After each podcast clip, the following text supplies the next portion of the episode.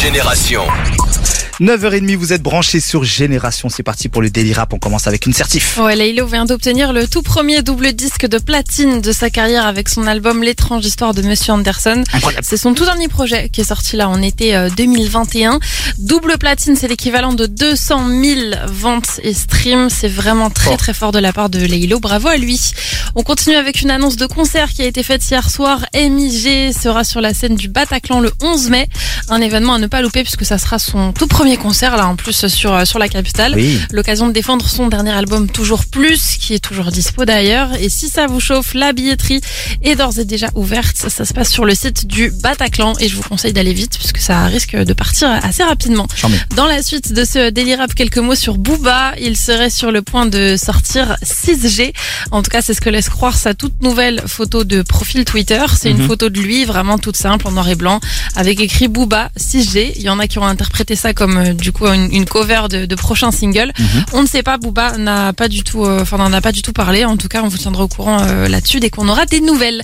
Toujours sur du rap français dans la nuit, Zola a révélé dans sa story Insta un extrait d'un morceau et pas n'importe lequel puisqu'il s'agit d'un featuring avec Ateyaba. Et... Franchement, c'est une bonne nouvelle. La connexion serait incroyable.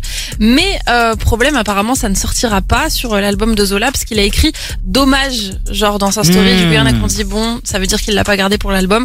Il est resté assez flou quand même. hein. On n'en sait, on n'en sait pas plus. Pareil, c'est une affaire à suivre.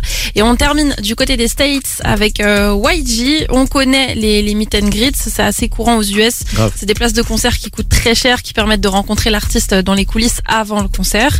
Et bah lui, YG propose un tout nouveau genre de meet and greet en proposant à ses fans qui le souhaitent de venir dîner avec lui avant, avant le, le concert.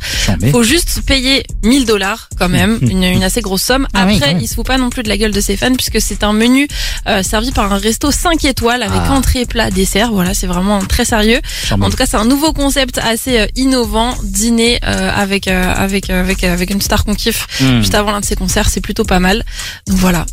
Non, c'est chambé. Merci beaucoup Alice. Euh, restez branchés euh, justement pour pouvoir avoir toutes les news sur le Daily Rap. Ça se passe en images sur euh, Instagram et si vous voulez avoir toutes les infos de vos artistes préférés, vous savez où il faut aller, où il faut se connecter. C'est sur le site internet Génération avec un s.fr. La suite du programme sur Génération, on va écouter Dertaille avec Macams. Je déconne pas, elle est trop détendue. C'est maintenant sur Génération.